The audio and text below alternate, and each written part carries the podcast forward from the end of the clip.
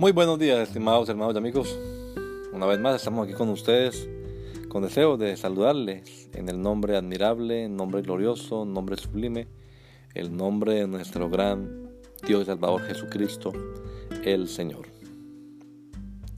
Esto es Sembrando con fe y esperanza. Bienvenidos.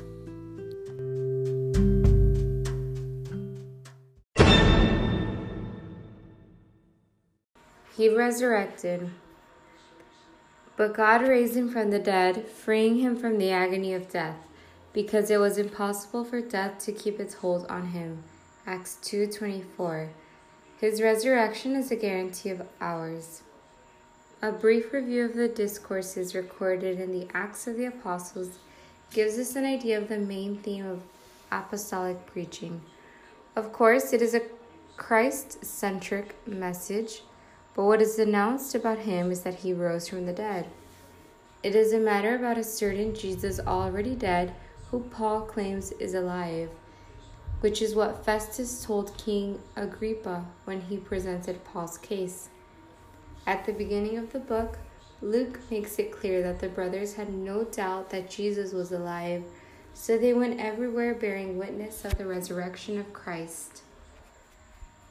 This doctrine is so fundamental that, just like someone said, Christianity and the resurrection stand together or fall together, something that the Apostle Paul had already affirmed when writing to the brothers in Corinth.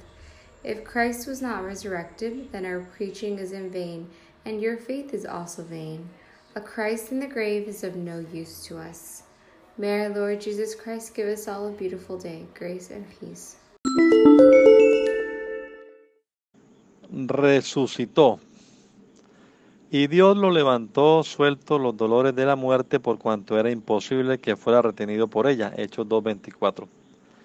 Su resurrección es garantía de la nuestra. Un breve repaso a los discursos registrados en Hechos de los Apóstoles nos da una idea del tema principal de la predicación apostólica. Por supuesto es un mensaje cristocéntrico, pero lo que se anuncia de él es que se levantó de entre los muertos. Es un asunto acerca de un tal Jesús ya muerto que Pablo asegura que está vivo, le dijo Festo al rey Agripa cuando le expuso el caso de Pablo.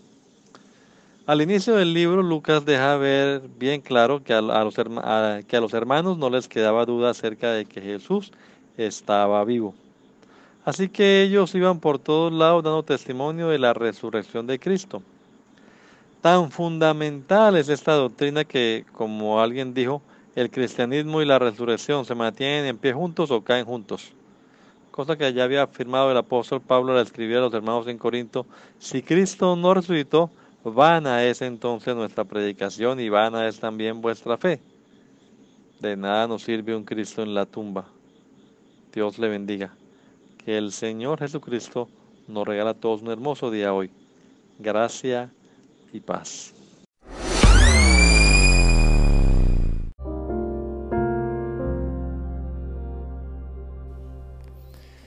La Iglesia Pentecostal Unida Latinoamericana en Baltimore nos estamos reuniendo en la 8301 Liberty Road.